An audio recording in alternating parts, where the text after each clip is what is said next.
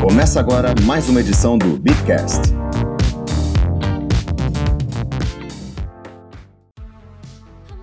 E aí, gente, bom dia, boa tarde, boa noite a todos. Sejam bem-vindos a mais um Bitcast. Esse já é o nosso vigésimo episódio, né, Jansen? Isso aí. Essa bagaça. É o vigésimo, né? Já é o vigésimo e eu quero aí chegar ao centésimo aí. Isso aí, vamos chegar lá ainda. Mas continuar produzindo conteúdo de qualidade para vocês. Isso aí, pessoal. Meu nome é Rafael Mota, apresentador dessa bagaça. Sejam bem-vindos. Estamos aqui hoje com o seu Jansen Grisente, que acabou de falar, e o Gwyn, que agora é oficialmente membro do nosso podcast. E aí, Gwyn, como é que tu tá, meu camarada? E aí, cara, tranquilo? Rapaz, muito bom. Hoje a gente vai falar bastante sobre altcoins. A gente vai começar, na verdade, o duelo de altcoins. A gente vai comparar altcoins que se equiparam em projeto, em proposta e verificar qual é mais interessante, qual a mais tradicional, qual que oferece mais para o futuro. Vocês vão gostar bastante. Essa série Mas, é, é claro, boa. Antes da gente... Essa série é bacana. Claro, afinal a gente está fazendo, né? Óbvio que é bom. Então, para começar, né? Para variar, temos que fazer o nosso jabá, né? Vamos lançar o curso avançado, o módulo avançado da Escola do Bitcoin. Agora, a partir do dia 30 do 4, dia 30 de abril, sai o módulo avançado você já tem noção de como você trabalha no exchange, você já sabe o básico para transferir dinheiro entre carteiras, tem alguma noção sobre análise gráfica? O curso avançado é para você. Vai ser só 5 horas de aula de análise gráfica com material incluso, vai ser um material bem completinho, bem bacana para vocês, tá, pessoal?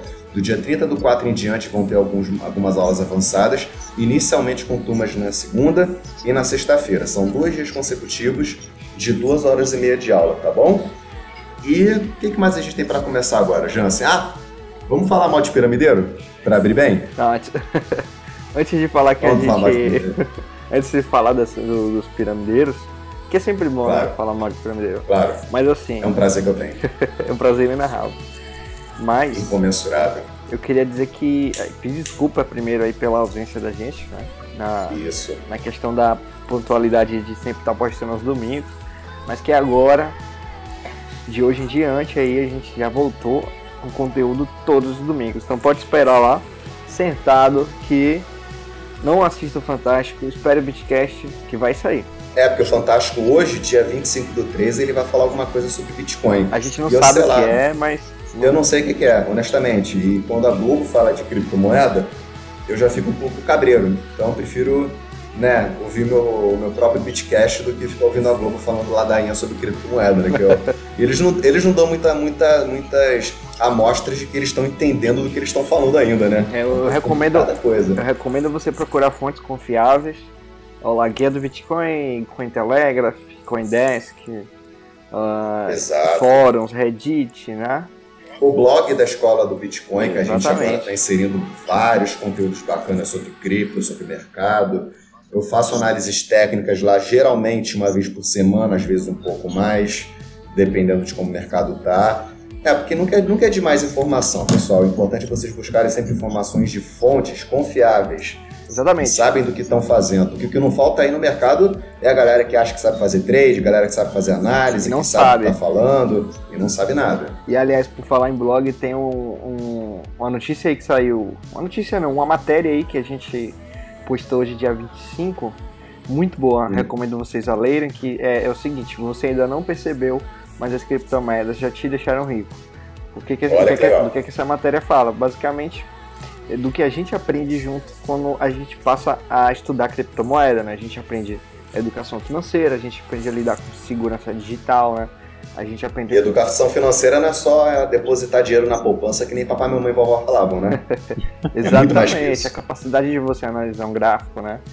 É, hum. Então, é um desejo insaciável de, de conhecimento, né? Quando você. Uma vez que você. Incomensurável. Incomensurável. Uma vez que você. Indizível.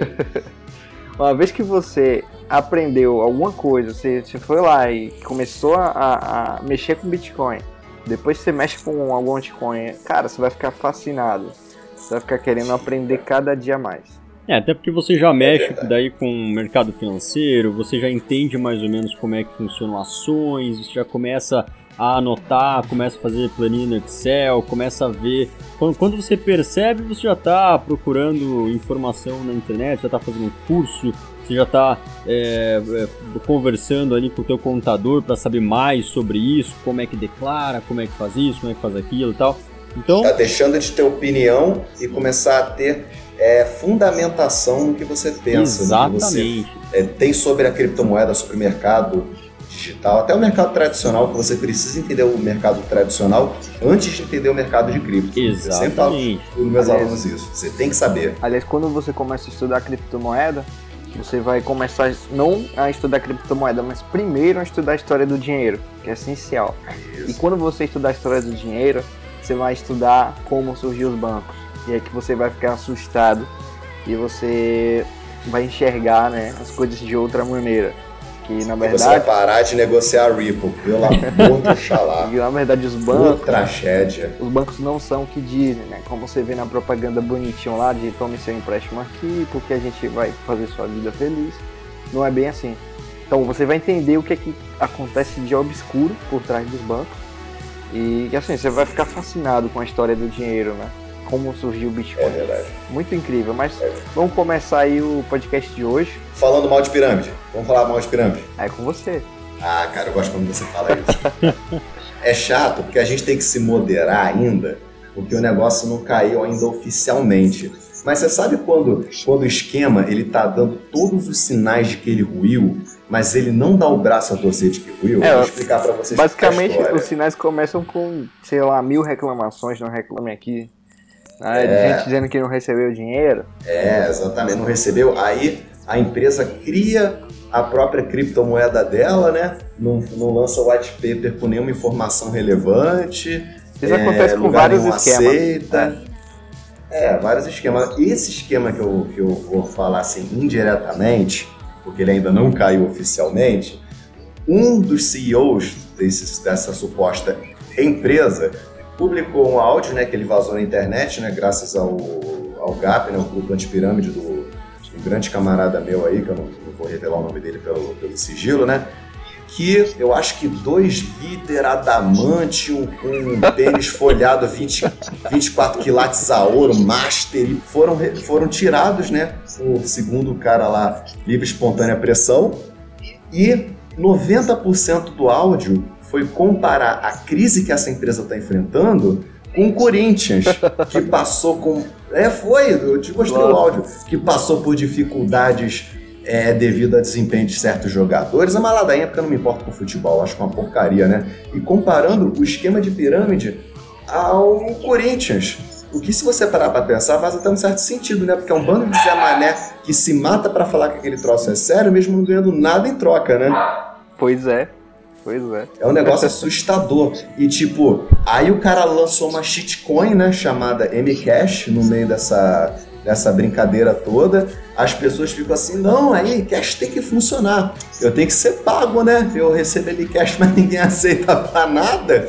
Aí fica, não, gente, você aceita, a Mcash já teve gente comprando casa. Ô cachorro, cala a boca já teve gente comprando casa, já teve gente comprando carro. Eu falei, caraca, que maneiro. Se até com Bitcoin é difícil comprar carro e casa, né? já tá comprando carro e casa com essa shitcoin. Eu falei, nossa, eu queria comprovação de que isso aconteceu, né? Mas enfim, eu acho que quem ainda tá no esquema, quem ainda não percebeu que a coisa afundou, uma pena, né? Eles criaram. Qual foi o argumento que um que um dos lacaios lá da pirâmide falou que agora a moeda é uma moeda pública. Faraó. A moeda não é, não é, a moeda não é mais, não é mais deles, a moeda não é mais da empresa, a moeda é pública. Eu falei, cara, que diabos é uma moeda pública? Quer dizer que se eu entrar lá, cala a boca, cachorro. Quer dizer então que se eu entrar na moeda lá, eu posso mexer no código dela? Que, que diabos é uma moeda pública? É a Petro. Eu falei, cara, é a Petro, né? La Petro. Alguém comprou Petro aí? Deus me livre. Eu não, cara. Deus me livre, né? Você viu que o Trump tá criminalizando quem negocia petro nos Estados Unidos? Mas uma coisa que eu tô achando interessante disso, você sabe o que é? O quê? Vamos lá. O quê? Ó, eu tô achando... Agora fala da Petro também. Não, eu não vou falar da Petro, eu vou falar do que a Petro tá causando lá na Venezuela. Hum, Cara, eu é achei é tem algumas, algumas iniciativas que eu achei até interessante. Por exemplo, tipo quais? A Venezuela lá agora está promovendo cursos de criptomoedas. É, é até irônico falar, porque eles, eles não, provém, nos, não provém o básico, né? Como eles dizem, que assim, a população passa fome, isso é horrível. É, a população não tem nem papel higiênico. Mas, é, assim... Do, Mas tá na merda. Você pensar que ao oferecer, ao, ao mostrar a, a, Petro assim abertamente, falar sobre criptomoedas, e mais ainda agora que eles estão dizendo que as casas e propriedades é, vão poder ser compradas com qualquer criptomoeda, eles estão é, é, meio que incentivando que as pessoas é, possam é, comprar as coisas, usem criptomoedas no seu dia a dia, vai fazer as pessoas realmente conhecer e não usar a Petro, entendeu? Uhum. Ou seja, até. Não, e, o, e o mais engraçado, na pré-venda dessa porcaria, Bolívar venezuelano não era aceito como meio de pagamento. Pois é. o próprio venezuelano não podia comprar Petro. Eu falei, cara, como uma porcaria dessa pode funcionar? É, isso faz a, gente, já... a, gente, refletir também sobre o que é o dinheiro, né? Sobre o que a gente estava falando no, no, na introdução aqui ao, ao Bitcast. Quer dizer, as é. pessoas entendem o, o que é dinheiro de verdade Muitas pessoas não entendem, mas elas usam dinheiro no dia a dia. Então, a partir do momento que você entende o que é dinheiro, a história do dinheiro, como o dinheiro se forma, quais são os tipos de dinheiro, aí você começa isso. a perceber, opa, peraí, então criptomoeda na verdade pode ser dinheiro também, né? Isso, claro, pode. Isso. E, questão... e o mais interessante é que a Petro, o governo da Venezuela, por falar que você não pode comprar Petro com Bolívar venezuelano, Cara, ela está dizendo que o dinheiro pé. dela não vale mais nada. É o maior tiro no pé, justamente. Ela falou que o dinheiro tradicional deles, o dinheiro estatal deles, não vale mais nada. Acabou, é, exatamente. A, o, acabou. o Bolívar é morto, né? O Bolívar é morto, exatamente. E até uma coisa que você falou é legal, que as, quando, assim, normalmente tem sempre leigo ouvindo o nosso programa, então, para você que ouviu alguém falando aí, ah, eu vou mexer em Bitcoin, mas não tem não tem lastro. Mas você ah. sabe o que é lastro? Primeiro estude o que é lastro, entendeu? Cara, o, o, Luiz Felipe Pondé, aquele, aquele famoso filósofo agora do YouTube e tudo mais, acho que você não chegou a conhecer ele ainda não, você não viu o vídeo dele sobre, sobre Bitcoin não, né? Não, ainda bem que não. Não, né? Porque o Gwyn, o Gwyn ele comentou, não, você viu, Rafael, o, o, a publicação dele no YouTube sobre Bitcoin e tudo mais, eu falei, pô, eu vi. E eu achei engraçado, eu falei, o que, que será que o Pondé vai falar de Bitcoin? Eu pensava umas semanas atrás, assim, pô, ele tá demorando a falar de Bitcoin, tá bombando tanto na... Ele falou até de movimento monárquico, ANCAP, quando vai falar de Bitcoin? E eu vi o vídeo, ele falou, cara, é, Bitcoin virou um, um assunto chato, é, de inteligentinho, é, o de, mais ou menos ele falou mais assim, que Bitcoin virou um assunto chato, de inteligentinho, e que enquanto ele não vê o Bitcoin sendo utilizado como moeda de troca com lastro, ele não vê futuro nenhum na criptomoeda. Eu fiquei pensando, cara, lastro. Esse cara sabe o que é, lastro, cara? O que, o que, o que, qual o lastro do dólar americano, por exemplo? A fé. É, qual o lastro do euro, por exemplo? Não é a fé nas a pessoas, fé pessoas, de que aquilo ali vale alguma coisa e de que é, o euro vale mais do que o dólar e que se a União Europeia quebrar de vez, o euro também tende a quebrar junto. Não é uma questão de É o mesmo lastro que o Bitcoin, basicamente. É o mesmo lastro que o Bitcoin. A diferença é que você não depende de um governo é, que não faça besteira para que a sua moeda valorize. Você depende de um grupo de desenvolvedores descentralizado para poder garantir o, o, bom andamento daquela, daquela criptomoeda. Então fico, cara, é, eu gosto, eu vejo muito vídeo do Luiz Felipe Pondé. Eu respeito ele como, como, como filósofo, muita coisa que ele fala eu respeito. Agora, eu percebi, eu comecei, depois dessa postagem dele sobre Bitcoin, com todo respeito, eu passei a ficar um pouco mais reticente quando eu escuto ele. Porque eu sempre fui um cara muito crítico, mas o Luiz Felipe Pondé, assim, 90% do que ele fala, eu acredito, eu ouço, eu pesquiso e não tem muito como rebater. Mas Bitcoin, eu reparei que se esse cara falar de economia, eu já vou ficar com dois, dois, os dois pés atrás, porque ficou esquisita a postagem dele. E desmotiva a pessoa que é leiga a querer entender o que é, que é criptomoeda, ele dá a entender que é um. que é como se fosse uma causa perdida, porque o Bitcoin jamais vai ter um lastro, como ele fala, apesar de não saber o que ele entende como lastro. Enfim, eu achei um pouco preocupante o desconhecimento e a ignorância dele sobre o assunto. Fiquei realmente preocupado. É um cara que eu respeito, repito, falo mesmo sem demagogia. Quando eu não gosto, eu falo e vocês sabem disso. Mas fiquei bem decepcionado com a postagem dele sobre isso daí. É, não, não, vamos esquecer também que aquela foi a opinião dele, né? É. é então, assim, ele, ele, tem, ele tem a opinião dele, a gente vai respeitar a opinião dele, assim como todo mundo deve respeitar a opinião dele, né? Uh, mas, assim, em questão ao, ao, lastro, eu penso de uma forma que é muito simples. É, se você for pensar em lastro, você pode pensar qual é o valor é, de você criar, de você surgir. Do nada você vai lá e cria um real, um dólar, um Bitcoin. Veja, é, custa é, milhares de dólares para você criar um Bitcoin. Sim. Quanto custa? Qual é o, o custo real é, para você criar um dólar, um real, certo? 100 dólares, 100 reais, certo? Quer dizer, é muito menor. Então, se você for dizer assim, não, mas peraí, é, como o Bitcoin não tem lastro, então o Bitcoin não vale nada, né? Vale só na fé das pessoas e tal. Não, mas peraí, as pessoas que mineram Bitcoin têm um custo de eletricidade, certo? Esse custo deve ser levado em consideração para daí você vender o teu Bitcoin, pelo menos pelo preço de custo. Sim, justamente. Eu diria que o lastro do Bitcoin, entre aspas, é claro, é o trabalho da mineração. Para mim, eu é, vejo, assim, entre aspas, o lastro do Bitcoin é o trabalho de várias pessoas que estão gastando milhões e milhões e milhões de dólares com energia elétrica para minerar com equipamento específico, com segurança, com profissionais qualificados, com um mercado cada vez mais crescente em criptomoedas. Então, o lastro do Bitcoin é o lastro do dólar, é o lastro do euro, é a confiança que as pessoas têm naquilo. A diferença é o custo que você tem para fazer, por exemplo, um dólar é muito baixo. O custo que você tem para fazer é, 100 mil satoshis é muito mais alto do que o custo de você fazer um dólar. Mas é aquilo, quantos satoshis você conhece que foram fraudados até hoje? Dólares você já perdeu de vista agora. Quantos, quantos bitcoins você já viu que foram fraudados? Nenhum, não existe. Então, qual o grande diferencial do Bitcoin e da maioria das criptomoedas, com exceção de algumas poucas, com relação às moedas tradicionais, a segurança.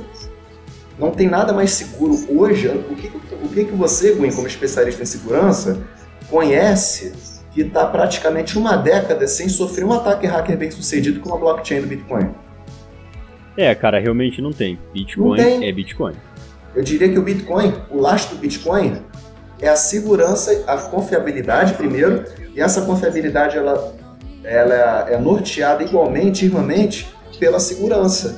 Não existe hoje nada comprovadamente mais seguro na rede do que a blockchain do Bitcoin. É fato. Ah, mas tem outras criptomoedas, Rafael, que também não foram hackeadas. Não, realmente não foram.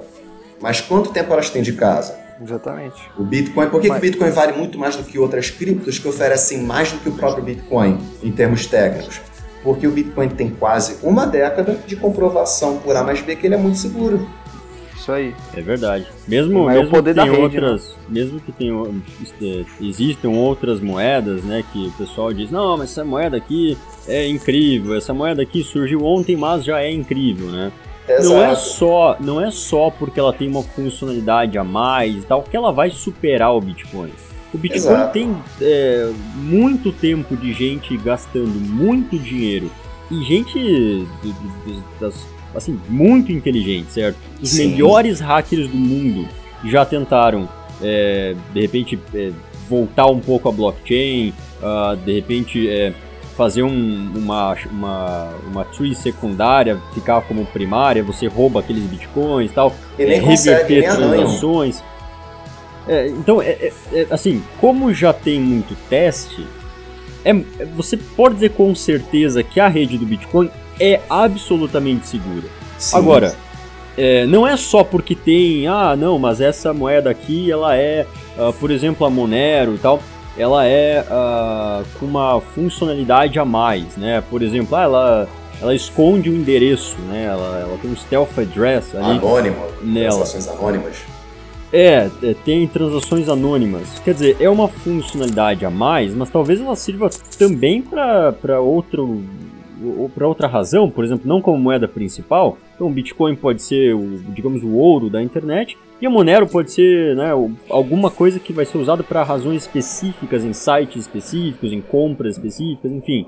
Então, existem é, razões é, diversas para essas, essas diversas uh, funcionalidades dessas moedas. Justamente. Exemplo de segurança, assim, para encerrar essa questão da segurança.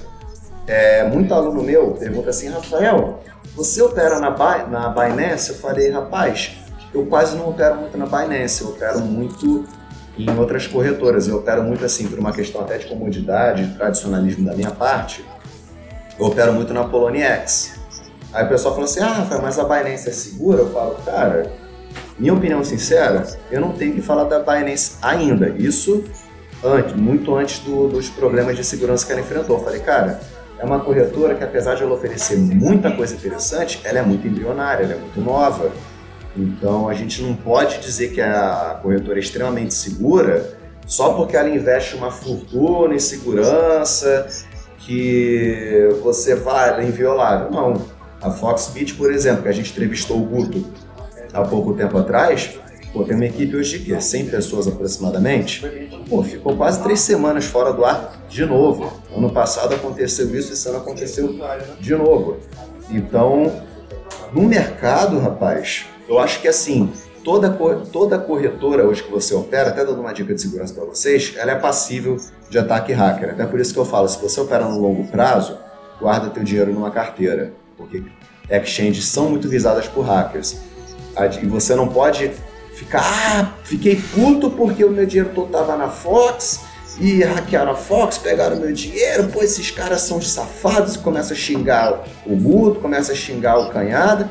Cara, você, se você guarda o seu dinheiro numa exchange, você está utilizando de meios, central, de meios tradicionais centralizados de guardar o seu investimento num mercado que é descentralizado.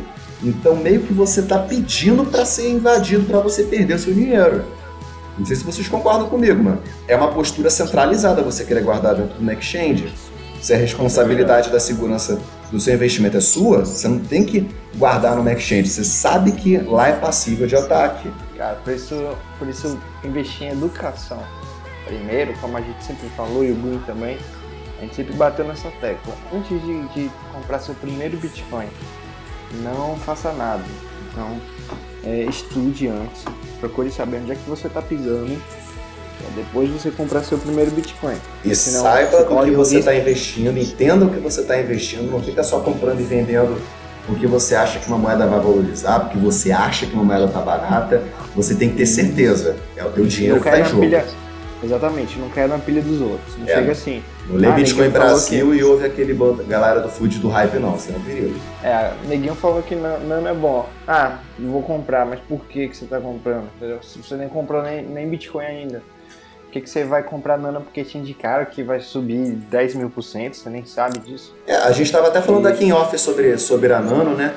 E pelo que eu tinha entendido sobre a tecnologia, eu não sou um grande entendedor da Nano, mas o pouco que eu entendia não me deixou satisfeito. E as pessoas falam assim: ah, mas o que, que não te deixou satisfeito? Eu falei, cara, o cerne da tecnologia não me deixou muito satisfeito e o fato de ela não ter taxas, ao mesmo tempo que é bom, é ruim. É aquilo que eu estava falando para o Win, porque pelo que eu entendi da tecnologia da Nano, todo mundo que utiliza a Nano é um node potencial. Então todo mundo que está com uma carteira lá online guardando Nano é um, entre aspas, minerador em potencial. Ele está com um node ali automático, doando poder computacional para a rede ficar rápida. Tudo bem. Isso para transações entre pessoas físicas, entre pequenas empresas, isso é fantástico. Porque você tem um controle bacana sobre o que você está mandando, está recebendo, você não paga taxa em cima disso. Isso é ótimo. Agora, se eu tenho uma empresa grande, se eu tenho uma Amazon, por exemplo, na vila, olha que maravilha. Tem uma Amazon na vila eu preciso de um poder computacional absurdo para poder é, gerenciar transações na minha plataforma. Se eu falar assim, ah, eu sou dono da Amazon, agora eu vou te, trabalhar com Nano. Isso quer dizer que para eu receber pagamentos em Nano e o meu site tem uma quantidade avassaladora de acessos e de cliques e de aquisições, eu preciso ter um servidor dedicado com poder computacional bom para poder dar conta dessas transações. será que vale o custo-benefício? Isso para pequenas empresas, para pessoa física, eu acho que funciona. Mas para grandes empresas, grandes sites, eu acho que isso é uma furada. Eu não vejo futuro na Nano nesse sentido, porque o que dá, o que lidera o mercado são as pequenas e as grandes empresas. As grandes empresas, por exemplo, se eu estou numa Amazon, quero numa Amazon, numa Saraiva, numa, num Mercado Livre, comprar em Nano, eles vão ter que ter um puta servidor ali. Mas será que não é mais barato ele pagar uma pequena taxa no Bitcoin, uma pequena taxa no Monero, no Litecoin, para poder fazer a transação? Não é mais em conta para eles do que pagar um servidor e torcer para que tenha fluxo de vendas suficiente em nano para poder compensar o custo do servidor? Eu acho que não. Eu acho que isso tem que ser pensado e não é, não é querer ser preconceituoso, não. Mas eu vejo só o Brasil com esse hype absurdo em cima da Nano, assim, principalmente o Brasil. Onde brasileiro mete a mão, cara, geralmente é um problema. É um troço problemático. Como foi em outras Strong Hands aí, caiu Nossa. 80%, não foi? Strong Hands. Eram, eram trilhões de tokens aquilo, né? Era, era, um, era uma watch meter sem nenhuma precisão sobre as tecnicidades da, da plataforma, um troço bem tosquinho, né? Mas enfim, vamos deixar esse papo para depois e vamos. Vamos começar a pauta. Ao pauta, né? Essa palavra é até engraçada, né? Não existe aqui. Não existe isso aqui. Eu procurei aqui no dicionário, mas não achei não, cara. Gente, vamos começar então o tema, né, do nosso, não é nem pauta, né, é o tema da nossa, do nosso primeiro duelo de altcoins, que se refere a Monero versus a Verge, a famosa Verge, que também bombou muito aqui no Brasil Ô, Gwen, você que é um cara que entende assim mais profundamente Monero, é uma questão mais da etimologia da, da palavra Monero. Monero, se eu não me engano, vem, é uma palavra do Esperanto, não é? Significa moeda em Esperanto, não troço assim? Cara, nunca me interessei em saber a palavra, não. Eu tenho quase certeza que Monero significa moeda em Esperanto. Eu tenho quase certeza, mas eu confirmo depois para vocês. E a Verge, que eu confesso que eu não conheço praticamente, nunca operei a Verge, eu não conheço muito. Então vai ser um grande aprendizado para mim estar tá gravando hoje esse duelo da Verge versus a Monero.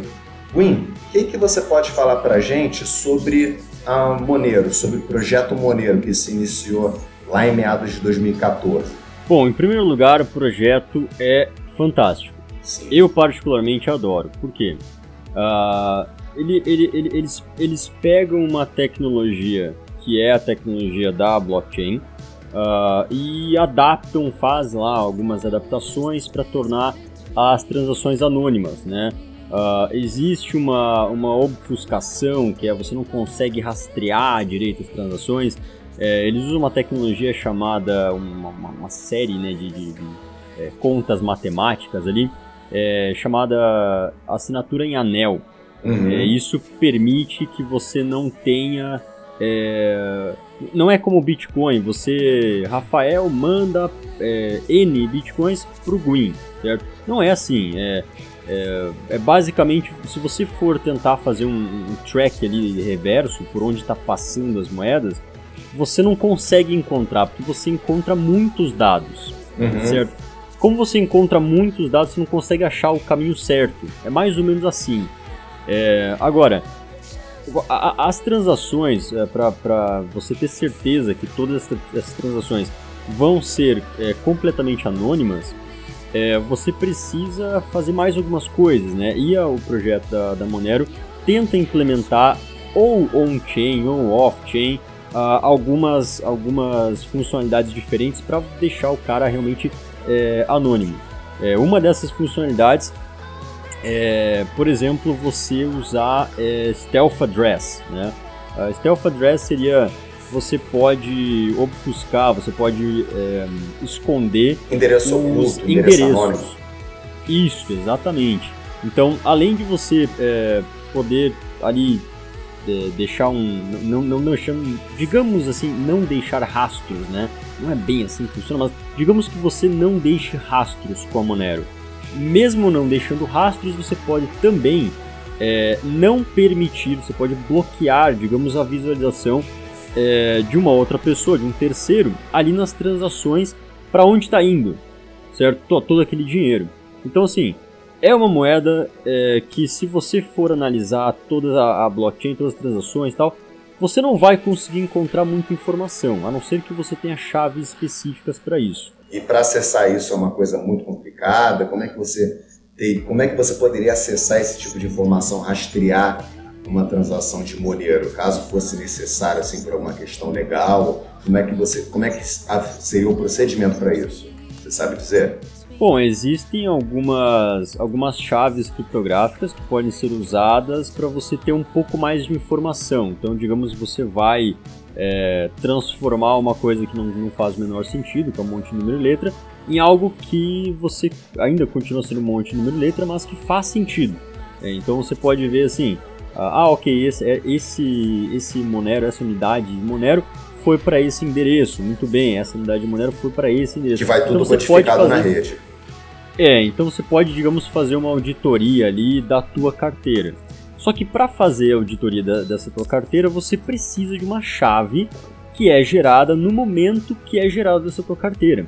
Uhum. Então assim, como essas chaves são individuais, você pode fornecer a chave para alguém para ter acesso às transações? Até pode, mas só você pode ter acesso a isso. Então assim, se você fornece para alguém, você está consentindo que aquela pessoa X vai ter acesso aos teus dados. É, não é como hoje, por exemplo, no Bitcoin, você faz uma transação para mim e tal, eu consigo ver ali de onde é que está vindo o dinheiro, você vê tudo na blockchain e tal. É, eu retorno todos os dados ali e vejo é, todos os dados exatamente quanto você me enviou e tal, tudo na blockchain. Isso é legal. A, a Monero, eu sei que a Monero, durante a sua. No, na época que ela foi lançada, assim, lá para os primórdios né, da, das criptomoedas em si, ela era muito utilizada para lavagem de dinheiro, para narcotráfico, era uma moeda muito usada na Deep Web, né, por bandidos, devido até é, na, ao anonimato dela, né? É, na Deep Web, inclusive, ela ainda é né, usada muito por, por bandidos, muito por é, por exemplo, aqueles hitmans, né? É, uhum. Assassinos de aluguel, é, hackers de aluguel, né? Black hats, que você paga um dinheiro para eles. Só que, em primeiro lugar, você não tem a certeza que eles vão executar o serviço, né? Então eles podem muito bem pegar o, o, a quantidade, aquela quantidade que você colocou de Monero e desaparecer. Certo? Então vamos começar por aí. Não é uma coisa muito, muito segura, mas não é por causa da, da moeda, né? Não é nada seguro. É por causa do sistema. É por causa do sistema ali, como é que eles fazem tal, os pagamentos. Então assim, é, ainda é usado hoje para Deep Web, para você comprar droga, em vários mercados da, da Deep Web, alguns inclusive muito piores, muito mais underground do que aquele famoso Silk Road, né? Uhum é, assim, mercados que realmente você pode comprar armas, pode comprar coisas absurdas. No Monero. É, tudo isso com o Monero. E por que que eles mudaram? Porque uma vez era Bitcoin, né? Depois passou para Monero. Por que que eles mudaram? Por que foi interessante para esses caras mudarem é, de Bitcoin, que já tinha todo um sistema estruturado e tal, e ter todo um trabalho para mudarem para um sistema de pagamento de Monero? Pela simples razão de que se a polícia consegue rastrear as transações de Bitcoin deles, talvez consigam fazer algum reconhecimento com algumas outras carteiras conhecidas e encontrar é, o responsável pelo site, encontrar assim. Por exemplo, uma das maneiras que a polícia usa para fazer isso é uh, se a carteira de Bitcoin lá de uma loja de drogas na Deep Web, se aquela carteira de Bitcoin ela fez uma transação com uma, sei lá, uma loja de, de, de a, a, casa do pão de queijo de Curitiba. Ah, delícia, então, saudade. Então você pensa assim, opa, peraí, o cara que é responsável por essa, por essa loja está recebendo um monte de transações ilegais, né? Venda de droga, venda de armas tal. Só que essa transação aqui que ele fez foi na casa do pão de queijo de Curitiba. Opa, peraí, então quer dizer que esse cara muito provavelmente seja de Curitiba. Então, assim, eles vão associando várias carteiras que eles conhecem, né? Da casa uhum. da, do Pão de Queijo de Curitiba, do supermercado do Pão de Açúcar, do não sei o que e tal. E vão associando esse tipo de dado e eles vão meio que triangulando a localização daquela pessoa. Até que chega um ponto que eles têm mais ou menos né, alguma lista, algumas, é, algumas pessoas suspeitas e tentam pegar aquela pessoa em, em flagrante. Por exemplo, é, exigindo um mandato para conseguir é, decodificar a conexão né, com as pessoas e tal. Então, é, assim, esses, esse pessoal da Deep Web mudou para Monero porque através do Monero a polícia não consegue rastrear eles. Como existe esse sistema de, de assinaturas em anel, é, isso complica a tal ponto que eles, a polícia simplesmente não consegue é, descobrir qual é aquela carteira que está recebendo todos aquele, toda aquela movimentação absurda de, de Monero. Até porque muitas vezes eles passam é, de várias carteiras para várias carteiras, então fica trocando, o dinheiro fica trocando de carteira o tempo todo e tal. Então tem um esquema é, dentro da, da, da, blockchain do Monero, né, que eles ficam usando para justamente ficarem completamente anônimos e poderem estarem livres, né, na Deep Web para traficar, para fazer as atividades ilegais que eles fazem. Ancap adora Moneiro, né? Galera, Ancap adora Moneiro. Porque, cara, como é que você, como é que você vai declarar Moneiro para a Receita Federal? Se o cara não quiser, ele não vai declarar nada. Não tem Verdade. nem como rastrear. É a moeda perfeita para o Ancap, Ancap nervoso, tipo um Paulo Cogos da vida para cima, né? Verdade. Agora falando diretamente assim, é, é, é a Monero, qual que é a diferença dela? Aliás, o que é a Verge, né? já que você já falou da maneira aí, vamos saber o que é Verge e qual a diferença entre as duas e qual a que você, como especialista em segurança, acha mais promissora a longo prazo. Bom, é, em primeiro lugar, eu vou começar, eu vou começar é, falando sobre o, os primórdios da Verge. Né? Uh, como que a Verge surgiu? Bom, na verdade, a Verge nem sempre foi chamada de Verge.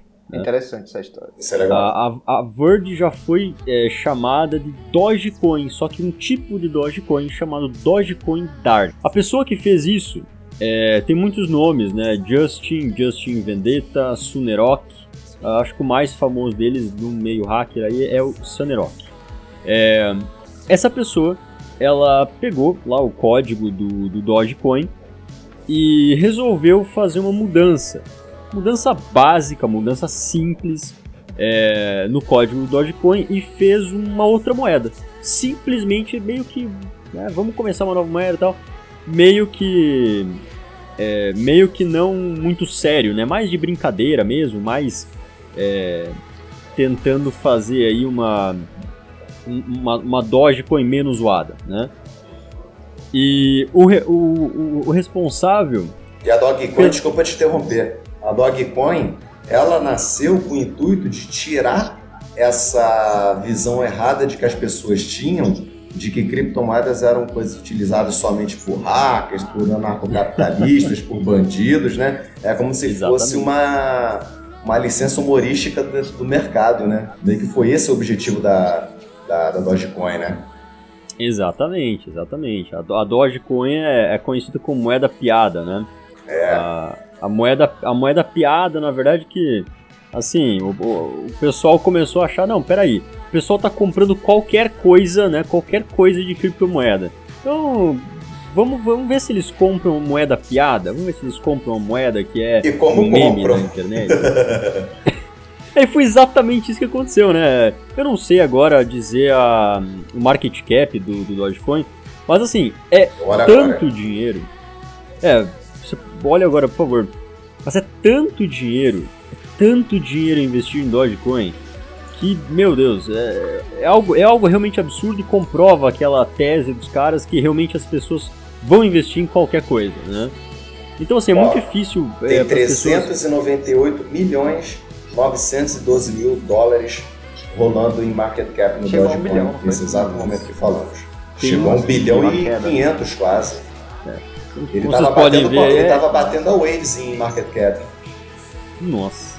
Sério? É, como, vocês... como é possível? Uma moeda abandonada bombando mais que a Waves. O topo de market cap foi 1 é bilhão 720 milhões 876 mil.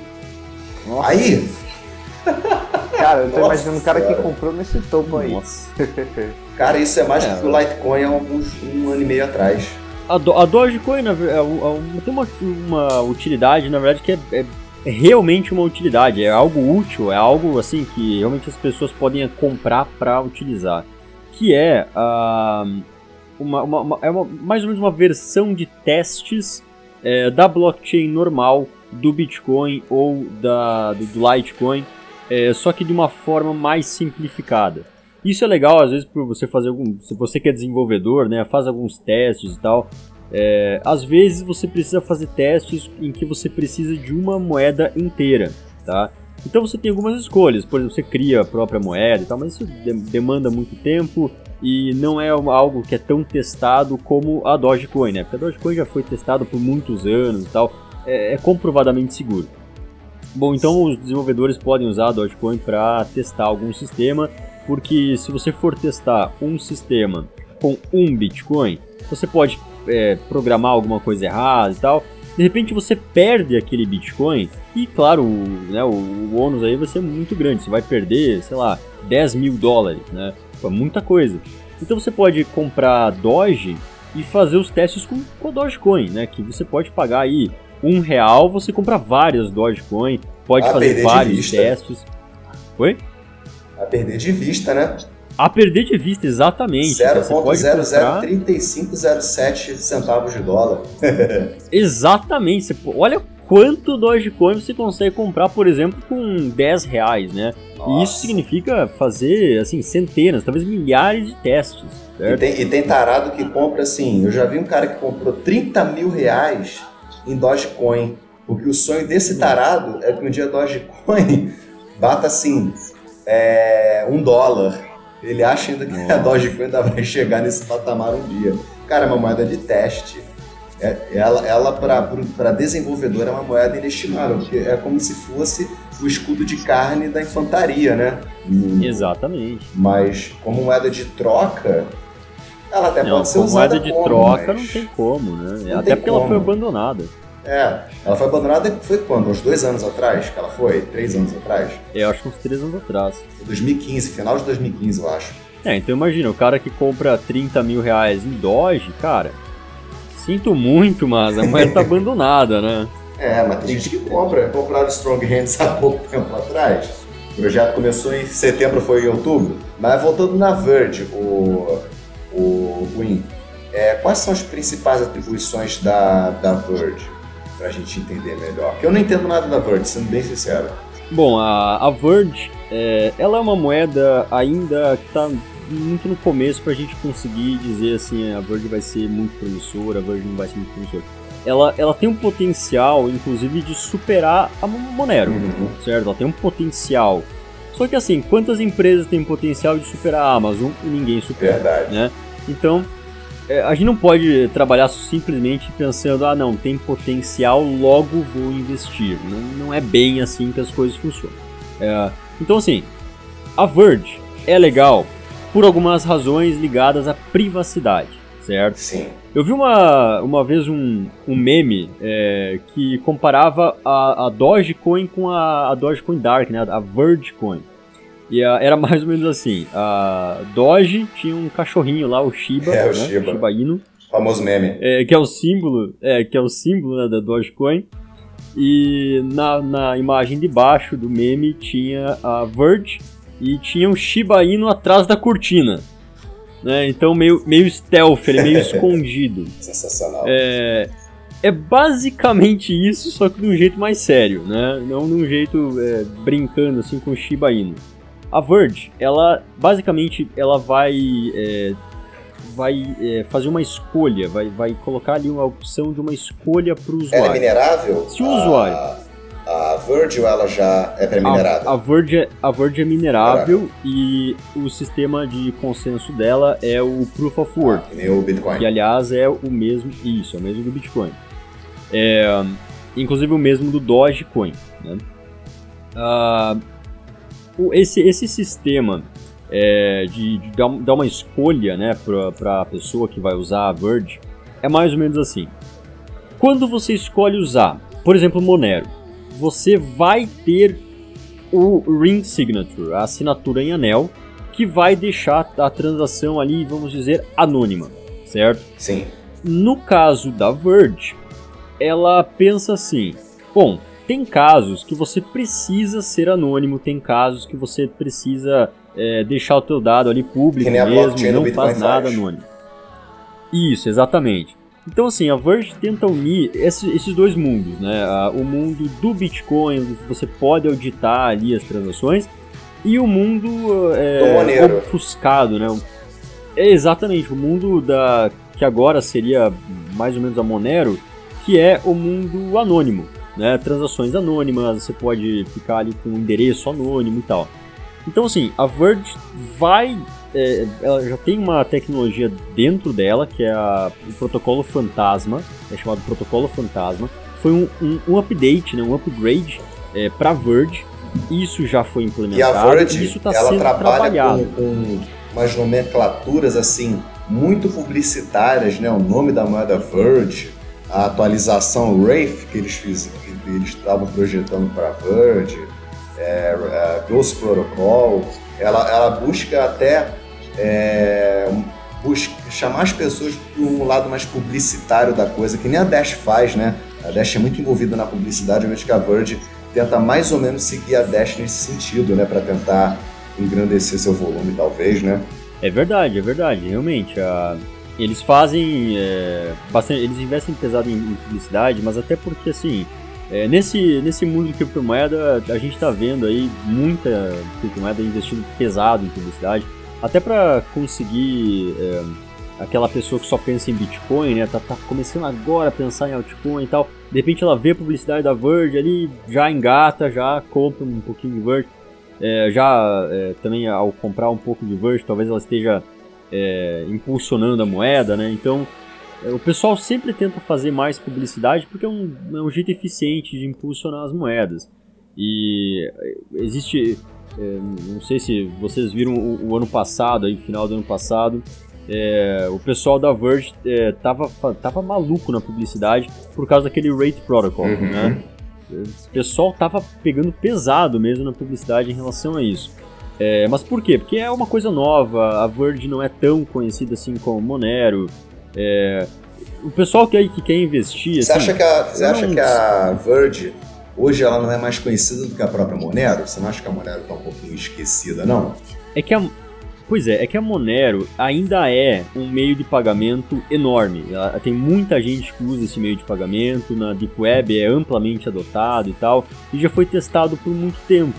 É, eu digo de uma forma mais mainstream mesmo, assim. No, no, na Deep Web, Monero é, é rei, mais até do que o próprio Bitcoin. Monero é, é rei. Mas eu digo assim, mais do que mais do que, eu digo assim, pro mainstream, eu diria que a Verge hoje tem muito mais visibilidade do que o Monero. O que não torna a Verge superior em market cap ou algo do tipo, não é isso, mas eu acho que pela publicidade a Verge conseguiu, pelo menos durante um tempo, chamar muita gente, que eu achei inteligentíssimo da parte dos desenvolvedores. É, e uma outra coisa na, no funcionamento da Verge que é interessante, é, não sei se as pessoas é, ouvem falar de mixer de Bitcoin, né? Elas ficam um pouquinho com medo desse negócio de mixer, é, porque tá ligado normalmente a atividades ilegais e tal. Mas assim, a, a, a Verge, ela tenta é, fazer o que, a, o que a assinatura em anel do Monero faz, utilizando uma outra tática, utilizando uma outra estratégia, que é o mixing, que ele vai basicamente é, misturar né, todos os, os verdes ali e vai distribuir através de um, um esquema bem complexo para várias carteiras. É, vai meio que trocar alguns, alguns verdes ali de carteiras e no final você vai ter é, verde que você não sabe de onde veio? Uhum. Você sabe para onde vai, mas não sabe de onde veio. Então assim, é, com essa tecnologia de, de mixer, a Verge conseguiu fazer basicamente uma, uma obfuscação ali, né? Deixar as transações escondidas, anônimas mesmo. É, mais ou menos como o Monero faz, só que o Monero, a diferença é, ele usa uma tecnologia por trás, que é assim, a assinatura é. E você acha, assim, eu não tenho entendimento técnico, eu não digo nem da, da questão do mainstream, que o mainstream ele, ele é que vai determinar quem sobrevive e quem morre ao longo do tempo mas em termos técnicos, você acha que a Verge ela tem como destronar o Monero? Cara, eu acho possível. Eu acho bem possível. Eu não. Eu acredito é, que isso, se isso acontecer, não vai acontecer tão cedo. Então, assim, vai demorar um tempo. Até porque você, a gente precisa testar a Verge. Né? A gente precisa ter certeza que tudo funciona Exato. bonitinho. A gente precisa ter certeza que esse Rate Protocol aí que acabou de ser lançado, que é uma grande atualização, talvez, ah, muito provavelmente a maior atualização a da maior Word, até agora. É, é, se ela não tem nenhum defeito, se ela não tem nenhum bug, uh, se ela realmente faz o que promete, né? Porque até agora a gente tem visto alguns probleminhas que não afetam a rede em geral, mas existem alguns probleminhas. Detalhes técnicos apenas, mas são, de, são detalhes, né? são bugzinhos é, que precisam ser corrigidos pelo time. É, conforme o tempo vai passando, a Word vai se aprimorando, mas também o Monero vai se aprimorando, né? Então é muito difícil falar agora, porque a tecnologia ainda está muito embrionária. Como você mesmo falou, né? A tecnologia realmente está embrionária. Então, assim, é, é possível a Verge passar o Monero? É, com certeza possível, tá? É, ela está implementando tecnologias que, se derem certo, muito provavelmente vai passar Monero, certo? Uh, realmente faz o que, a, o que a Monero faz de uma outra forma, mas é, faz o, o, o, resultado final é bom, é, é, é viável, né? funciona, é realmente anônimo e tal. Então, assim, consertando os erros, provando que a, a moeda funciona, isso só o tempo vai dizer, eu, eu, eu, não tenho dúvidas aí que a Monero e a Verge vão ser grandes players, uhum. ser grandes jogadores aí, vão pegar um grande, grande market cap, uma Aliás, grande é, quantidade aí de, de, pessoas usando. E assim, uma coisa que eu percebo na, na equipe de devs da Monero, uma coisa que eu gosto assim na equipe da Monero, que eu gosto muito no Bitcoin, sabe o que é, Gwen? O fato da equipe do Bitcoin, tanto do Bitcoin como da Monero, são equipes muito discretas. Você percebe assim que a equipe de devs do Bitcoin são que mais ou menos umas 200 pessoas, não é mais ou menos isso? Eles trabalham de uma forma muito discreta. Do nada, as pessoas estão lá, não, porque o Bitcoin está perdendo esperança, porque ele tem limitações técnicas muito sérias, e de fato ele tem. A Lightning Network está, inclusive, para poder sanar essa, esse, essa grande limitação técnica, que são as transações por segundo que o Bitcoin pode alcançar, que se não me engano são 7 transações por segundo Aliás, que ele pode alcançar. É...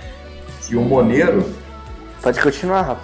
Não, pode assim, falar, eu, eu ia é, resumir aqui, no caso, o que é que a gente considera, pelo que eu pesquisei, né, o que é que, que, a, que a comunidade considera mais anônima, a Verge ou a Monero. Aí, pelo que eu li, diz que a Verge ela é completamente anônima e, é, e tem a privacidade, que usa o Tor e o I2P. É, e ela é descentralizada open source e ela tem uma comunidade muito grande, ela tem desenvolvedores ativos transações de 5 segundos. Ela tem um Tor, né, que é mais seguro e que suas wallets são baseadas no, no I2P e que vai chegar em breve para o, o Verge o RSK Smart Contract. E então, uhum. é, é, pelo que eu vi, né, sendo que é realmente como o Gui falou, a Verge é muito promissora, assim. Em relação à velocidade, melhor ainda, assim, porque a Verge processa transações em 30 segundos. A Monero processa em 2 minutos. E a Monero hoje tem um supply né, de, de infinito, né? Na verdade, de emissão infinita, mas é controlada. Não tem inflação alta. Mas a Verge, ela tem um, apesar de, de, de ser bastante, mas ela tem 16,5 bilhões de moedas emitidas. E só será esse número. Aí o que, que você acha o que, é que você acha, Gwen? Assim, é bastante. Da, da questão da, da, publicidade, da, oh, da privacidade já testada nelas, assim. Qual é que é mais privada hoje? É, então, a, a parte da, das carteiras da Verge usarem o Tor, eu acho isso muito legal. Só que o problema é, uhum. esses bugs que eu estava falando antes, é, em grande parte é por causa exatamente disso, do, do, da usabilidade do Tor na, na Verge. É, é bom e ruim. Algumas falhas é, algumas falhas já foram descobertas. Tá? Então, assim, é, falhas que, em que sentido? Se você quer ficar anônimo, é muito importante, extremamente importante, que não haja vazamento de informação, certo? Isso é princípio básico de segurança. Você quer ficar anônimo? Beleza. Você vai criptografar todos os dados, você vai é, rotear todos os dados para algum lugar? Beleza. Só que você não pode ter informação vazada. É, porque senão ele vaza através de uma rede que não é a do Tor ou do I2P e você uhum. pode ter problemas, certo? É, então, assim, ao, às vezes já aconteceu isso, exatamente isso. Houve vazamentos, o Tor não funcionou, o I2P não conectou e tal. Então, assim, é, isso é um problema. Esse problema tem que ser resolvido, é um bug, é um bug. Então, eles vão resolver? Vão, vão resolver. Eu, eu sigo o pessoal aqui, eles já estão dizendo, ah, já estamos resolvendo e tal. Já temos algumas soluções prontas, inclusive, só, só estamos testando elas para ver qual é a melhor. É, uma coisa que, que, o Jansen falou aí é batata, né? É, é, é muito legal. É, que é o tempo do, do bloco da Verge ser menor na verdade, substancialmente menor do que o Monero. O Monero é 2 minutos de, de block time e a Verge é, é 30 segundos, né? Então, assim, é, essa diferença ela é excepcional, ela, ela, ela torna todo o sistema muito mais é, rápido. A questão aqui é, será que ela torna ao mesmo tempo rápido e eficiente? Porque existe uma é, existe um probleminha entre várias moedas aí que tem um block time muito rápido, um tempo de bloco né, muito rápido, é, que é elas geram muitas informações em pouco tempo, então elas acabam sendo é, pesadas, né? as, as, as, blockchains, os registros acabam sendo é, muitos e muitos gigabytes e pode haver uma certa centralização nesse sentido. Alguns algumas é, blockchains já elaboram assim soluções né, que, que você pode fazer para isso não ser um problema. Então, muitas é, blockchains diferentes já foram lançadas, assim, tentando, por exemplo, fazer cortes em algumas coisas, né? É, fazer cortes em, por exemplo, é, outputs que, que já foram gastos. Então, ah, você não precisa ter isso na, na, blockchain, então você corta, né? Você já tem ali uma diminuição no número de, de gigabytes. Mas assim, em questão de, de, se é promissor ou não, cara, a Verge é um projeto fantástico. Quem quiser seguir a Verge, estuda primeiro, estuda como ela funciona, estuda é, co co como ela está resolvendo os problemas, né? Uh, e veja, faça um teste, tenha moeda. Eu sempre falo para as pessoas que é, criptomoeda é muito mais fácil e muito mais legal de ser entendido e estudado você usando. Sim, certo? na prática, né? Tenha... Vendo a velocidade da coisa. Isso. Compra 50 reais. Exatamente, exatamente. É teste, né? Isso, exatamente. Ó, no dia, né, Jansen, que, a gente, que até a gente comentou no podcast, se eu não me engano, pô, a gente foi testar o Waves lá, um do lado, o Gwyn tava até de testemunha no dia. Falei, Jansen, manda aí pra mim o troco aí. Eu, eu mandei pra você, ou você mandou pra mim? Você mandou pra mim. A gente abriu uma quantidade em Waves. computadores diferentes. É, Aí mandou, apertei F5. Cara, eu acho Chegou. que não deu dois segundos. Cara, eu nunca vi um troço tão absurdo. É a blockchain mais rápida é hoje. MD, mas é, a gente vai falar dela e vai comparar ela absurdo. com Ethereum. Vai ter a guerra, quer dizer, o duelo de Waves versus ah, Ethereum no próximo episódio. Aguardem. Isso vai ser legal de falar, isso vai ser interessante. Mas, tipo assim, dessas questões que você está falando do desenvolvimento, eu vejo em termos técnicos, o futuro para a Verge muito promissor. Mas da mesma forma que o Bitcoin, completando aquilo que eu estava falando antes, a equipe da Monero é muito reservada, né? E do nada eu sinto que pode brotar uma notícia que vai falar assim, ó, vamos fazer uma atualização na Monero que vai acelerar as transações, agora vai fazer tanta, tantas transações por segundo, vai validar agora em tantos segundos as transações. É uma equipe muito discreta, que nem a do Bitcoin. E eu gosto de equipes que são assim mais discretas. Geralmente são as equipes mais sérias que tem dentro do mercado. Vocês já perceberam isso daí? O Bitcoin é uma equipe extremamente séria e sigilosa. É a criptomoeda com maior valor hoje. O Monero tem uma equipe muito sigilosa, muito discreta por trás. É uma das maiores criptomoedas Falando, do mundo é... também. Eu, eu, a Dash ela faz mais um away publicitário, mas é um projeto muito sério. Eu diria que ela é uma exceção nesse sentido. Mas em geral, muito boa. a Dash é fantástica. Mas eu gosto de equipes discretas. Eu, sei, eu gosto mais, me dá uma confiabilidade maior. Ver uma equipe promovendo, evoluindo a moeda sem fazer muito oba-oba. Em relação a é, evoluindo a moeda. Mercado, só evoluindo a moeda. Mas em relação à capitalização de mercado, você falou que a Monero é, hoje é bem maior, né? Se aproxima aí de, do ranking. Do, acho que está na top 10, acho que é a número 8, mas assim, eu acho minha opinião. É número pessoal, 8 agora. Acho que a Verge, por estar num ranking muito mais abaixo que a 27 no dia de hoje, é, eu acho que tem espaço ainda para crescer em valor, entendeu? Acho que ainda tem muito espaço em relação à Monero. A Monero pode é, crescer concordo. bastante, mas eu acho que a Verge a longo prazo, como ela tá assim, um tanto mais atrás, acho que ela pode ainda chegar perto de Monero. Pode, pode sim.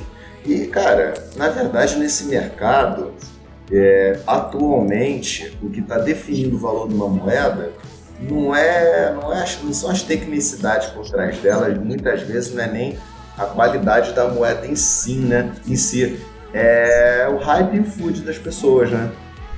É o que está determinando o mercado. Por que, que hoje a Ripple é o terceiro maior mercado do, do, mundo cripto? O que, que a Ripple... Não, assim, o que, que a Ripple oferece?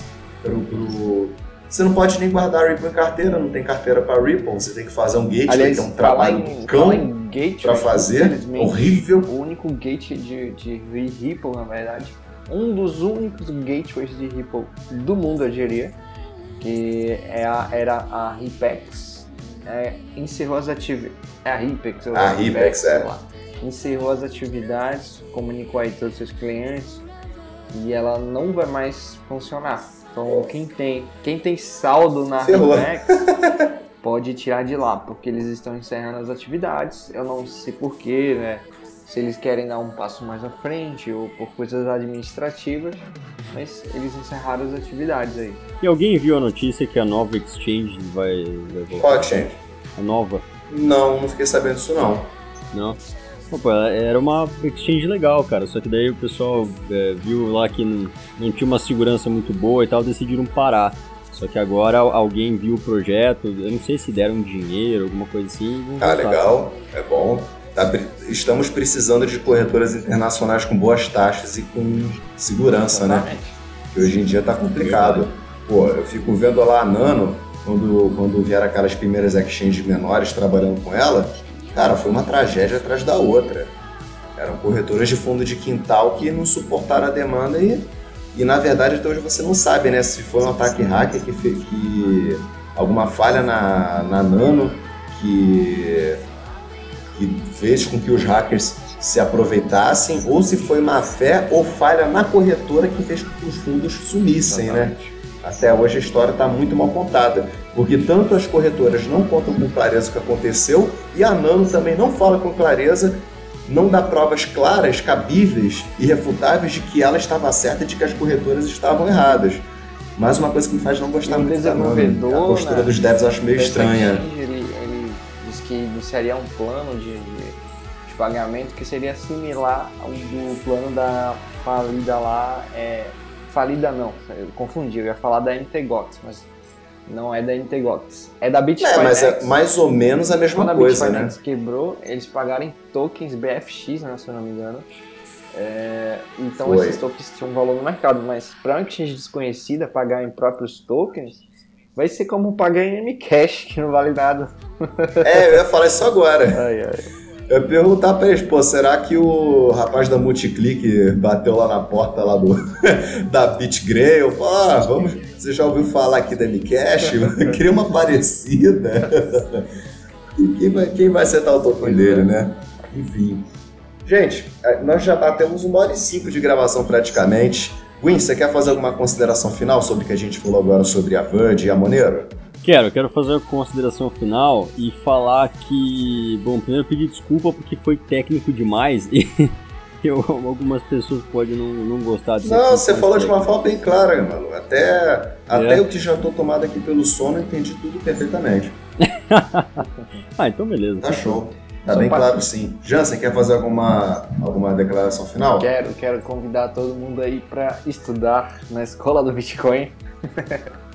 porque, assim, claro. É, falando sério agora, a gente está tendo bastante procura esses dias. A gente tá, a gente ultrapassou aí mais de 150 alunos aí que já passaram por nosso método. Né? Se vocês acessarem lá o Facebook da gente e irem nos depoimentos, vocês vão ver que realmente funciona. Né? Não falo porque é a gente, falo por conta de, de você vê outros cursos aí oferecendo aulas gravadas, oferecendo uma apostila que só vai cuspir informação, informação, informação para você. Mas no final das contas você não vai entender nada, porque você não tem uma tutoria personalizada, você não tem acompanhamento ao vivo, como o Rafael faz, né? É, e você não tem é, é, todo esse, esse acesso né, que você tem a gente, né? Você tem um grupo com a gente, você tem acesso ao Rafael, você tem acesso a mim. É, e assim, eu indico aí a vocês é, estudarem, né, de qualquer forma. Se você não, assim, não está na condição que você pode pagar o curso, você pode até parcelar em 12 vezes no cartão, que agora a gente aceita cartão. Mas se você ainda assim Isso. assim não pode pagar pelo curso, então estuda por conta própria, mas não deixa de estudar, entendeu? Vai no, no guia do Bitcoin lá, procura os tutoriais, vai no blog da escola também, é, mas não deixa de estudar. E sabe o que é curioso, ô Jansen, que eu já percebi? A gente tem 16 avaliações no momento da gravação desse, dessa postagem, dia 25 do 3, são 16 avaliações na escola. Dessas 16 avaliações, 14 nós recebemos 5 estrelas e duas nós recebemos 4 estrelas. Curiosamente, essas duas avaliações de 4 estrelas foram aplicadas por pessoas que não foram alunos nossos. Até agora não entendi por que, que avaliaram 4 e não 5 estrelas, se não passaram pelo método. Quem passou deu 5 estrelas. Tem até o depoimento aqui do Williams, Williams Leite dos Santos, um, um dos meus primeiros alunos, excelente aluno. Eu faço, eu faço todo dia uns testes para os alunos. Ó, gente, esse padrão aqui do mercado significa o quê? O mercado ele vai subir ou vai cair com isso daqui? Gente, qual é a previsão do mercado para daqui a três meses? Eu faço esses treinamentos esse meu aluno ele se destaca muito nesse, é um dos meus alunos mais aplicados. Olha o que, que ele falou. Poucas vezes conheci pessoas comprometidas e que gostam tanto de ensinar como os professores dessa escola. Além do conteúdo didático com os professores ao vivo, também tem um grupo do Telegram para continuar tirando dúvidas e dando sinais enquanto ensinam. Recomendo, antes de tudo, ouvir o Bitcast, onde explicam sobre criptomoedas de forma descontraída. Fantástico, né? Um abraço aí para Williams. Abraço para o Williams. Temos o André Castelo Branco também, o Mário Durra, Não, o Mário... literalmente nosso primeiro Mário aluno, né? O Mário, grande Mário. Mário abraçou a escola. Já trouxe alunos para a escola, vários, pelo menos uns cinco alunos ele trouxe sozinho para a escola. Ele é um rapaz que confia muito no nosso método, gosta bastante do nosso método. Cleison Santos Guimarães, Marcelo Viana. Rapaz, muitas pessoas que já estão ganhando dinheiro, já estão sabendo operar, já estão interessadas, inclusive, também no módulo avançado do curso, que vai começar a partir do dia 30 do 4. Eu estou preferencialmente colocando dia 4 para ex-alunos nossos mas quem tiver curiosidade e quiser começar no dia 34, não tem problema, vai ser uma turma um pouco maior do que o normal, né? Normalmente eu faço quatro alunos por turma no módulo básico, essa eu vou fazer cinco. Já que é uma turma avançada, a pessoa já tem uma base anterior, então eu vou colocar um pouco mais de aluno porque não tem nenhum problema nisso. Dá para ter uma didática bacana com mais pessoas. Então, pessoal, tendo interesse em fazer o curso, é só acessar escola do bitcoin.com preencher lá o campo matrícula, colocar os seus dados completos, escolher a forma de pagamento, e a gente vai ter o maior prazer de poder atender vocês. E para encerrar essa bagaça, né? Foi o quê? Um prazer, né, Jéssica? Um prazer inenarrável, um prazer incomensurável. Gwen, foi um prazer indizível. Embananável. Embananável. Ó, para o Luiz Felipe Pondé, que queria saber de lastro, Banana Coin tem banana como lastro. Pronto, chupa. Verdade. Chupa a sociedade filosófica. Enfim, foi um prazer indizível estar com vocês todos hoje. Espero que vocês tenham gostado desse podcast de hoje. Vamos voltar a gravar agora todo domingo. Todo domingo vai ter postagem nova para vocês, tá? Se não der para o Fernando Américo fazer edição, eu vou fazer edição do, do, da, desses podcasts para evitar esses longos hiatos que a gente está tendo ultimamente, tá? E até a próxima edição dessa bagaça. Tchau, tchau, tchau pessoal. Até, até a próxima. Logo, pessoal.